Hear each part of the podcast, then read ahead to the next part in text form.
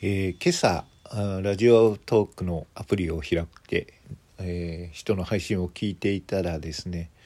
で番組変えようかなと思いましたらアプリが、えー、固まっちゃいましてでそれから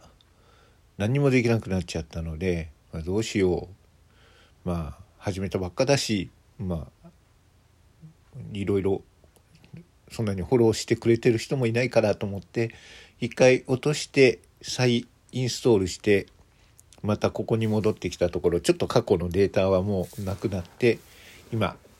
えー、ネオ指輪という形でまた配信しております。え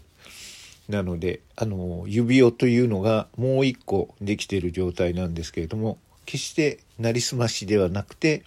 これは本人です。はい、えー、今残っている指輪さんは子指輪さんとなっているのではい。指輪さんありがとうございました。お元気で。はい。というわけで、えー、初心者トーク。初めての、えー、トークみたいになってますけれども実際はそうはなってないので。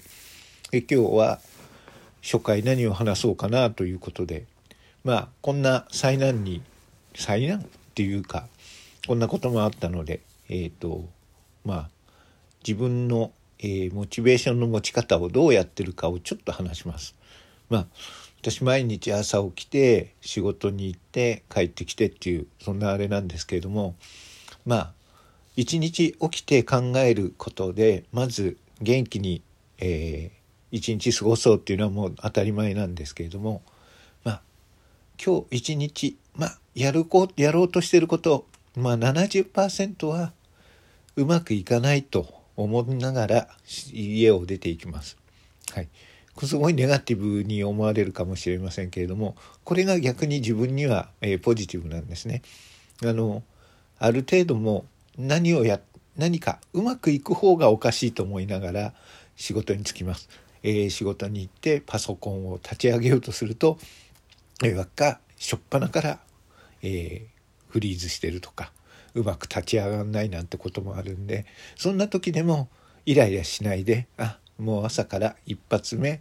70%はうまくいかないんだからもうそあと30%がじゃあ徐々にやってくるなぐらいな感じでえそう心に決めとくとあの落ち込むこともないんですね。物事っていうのは大体うまくいかないんだと。うまくいったらそれは奇跡的なことだったのかもしれないしまたま運が良かったっていうことで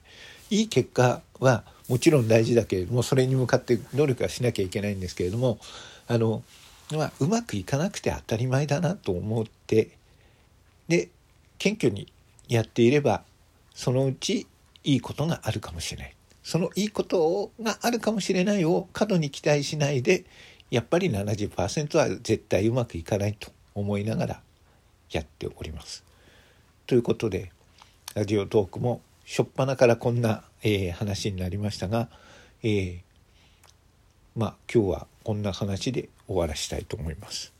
これからも